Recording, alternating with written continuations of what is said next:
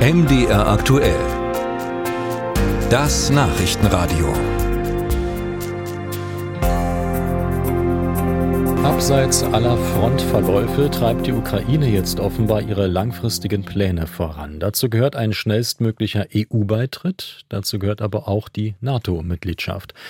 Eine wichtige Gesprächseinladung hat Präsident Volodymyr Zelensky schon mal bekommen. Beim NATO-Gipfel im Juli in Vilnius soll die Ukraine mit am Tisch sitzen. Diese Entwicklungen werden in Moskau aufmerksam verfolgt, denn sollte die Ukraine tatsächlich eine konkrete Beitrittsperspektive bekommen, würde das Land militärisch ganz neue Optionen in die Hand bekommen. Christina Nagel ist unsere Korrespondentin in Moskau. Grüße dorthin. Wie kommen diese Fortschritte in Russland an? Naja, hier fühlt man sich natürlich in erster Linie in der Haltung bestätigt, dass die NATO schon immer eigentlich vorgehabt hat, sich in der Ukraine breit zu machen, um von da aus dann Russland anzugreifen. Das ist hier die Linie, die immer wieder auch in den Medien aufgegriffen wird von Seiten des Kreml. Und insofern fühlt man sich hier eben jetzt auch bestätigt, dass man ja als ein Ziel und einen Grund für die sogenannte Spezialoperation, wie der Krieg gegen die Ukraine ja hier weiter genannt wird, dass das eben war, einen NATO-Beitritt der Ukraine ganz klar zu verhindern, weil man eben da immer wieder sagt, das sei eine massive Gefährdung der russischen Sicherheit. Deshalb werde man das nicht hinnehmen.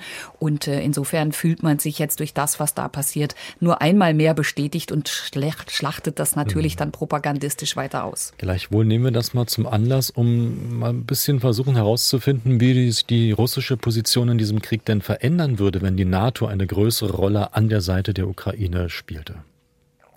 Naja, aus russischer Sicht ist es so, dass die NATO ja eigentlich schon eh hier mehr oder weniger als Partei in diesem Krieg wahrgenommen wird. Das liegt natürlich an den Waffenlieferungen, äh, das liegt natürlich auch an ähm, vielen ähm, ja, Begründungen, die hier immer wieder angeführt wird, wenn man sie so nennen will, dass man immer wieder sagt, die NATO hat sich da ja schon längst ausgebreitet, die hat da schon äh, Biolabore installiert, die hat da auch schon militärische Infrastruktur etabliert in dem Nachbarland und gefährdet deshalb ja schon jetzt die Sicherheit. Aber ich glaube natürlich in dem Moment, wo es tatsächlich eine ganz konkrete Beitrittsperspektive geben würde, wenn die NATO sagen würde, okay, wir holen die Ukraine mit ins Boot, dann würde das natürlich noch mal etwas etwas verändern, dann wäre es nicht nur auf der Propagandaebene so, dass man da verbal immer wieder ausholt und sagt, die NATO kämpft ja da schon gegen uns, das ist eine Gefahr für uns, sondern ich glaube, dass das auch zu Reaktionen auf der militärischen Ebene führen würde, ohne dass die jetzt hier näher ausgeführt werden.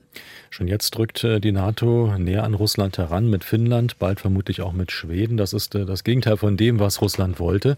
Wie stark gerät Präsident Putin jetzt möglicherweise auch deshalb im eigenen Kreis unter Druck? Es ist zwar richtig, dass das das Gegenteil von dem ist, äh, was Russland eigentlich wollte, aber hier wird das anders argumentiert und anders beleuchtet. Also hier wird der Schritt Finnlands nur als weiterer Beleg dafür angeführt, dass die NATO immer näher an Russland heranrücken will, um das Land einzukreisen, um es unter Druck zu setzen. Und hier wird natürlich dann nicht darüber philosophiert oder ausgebreitet, dass das eigentlich die Folge des eigenen Angriffs auf die Ukraine war, die das Ganze ausgelöst ist. Und insofern gibt es hier auch keinen größeren Druck auf Putin. Im Fall von Finnland wird hier immer wieder darauf hingewiesen, dass man mit Finnland an sich ja keine Probleme habe. Da gäbe es auch keine territorialen Konflikte. Da gibt es zwar eine lange, lange Grenze, aber wenig neuralgische Punkte. Und das ist eben komplett anders bei der Ukraine. Da muss man sich einfach nochmal so vor Augen führen. Allein die Krim, die Russland ja völkerrechtswidrig schon 2014 annektiert hat, das ist der Standort für die Schwarzmeerflotte von da aus. Das ist ein ganz wichtiger Punkt. Regiert man ein Stück weit in die Welt, auch ins Mittelmeer hinein. Und das ist natürlich was, was man nicht aufgeben will. Und da fühlt man sich ganz klar bedroht.